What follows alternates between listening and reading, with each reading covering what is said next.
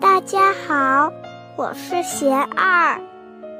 我每天为大家读诵一段我师傅的话，喜欢就多来听听吧。争论的根源，我师傅说，很多时候我们在争论是非的时候。其实已经远离了事情本身，而成为了烦恼的混战。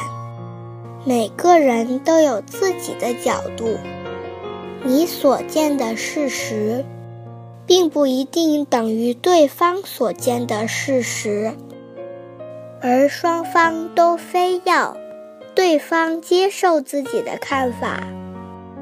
就是争论的根源。大家有什么问题想问我师傅的，请给贤二留言，贤二会挑选留言中的问题，代为向师傅请教，然后在今后的节目中回答哦。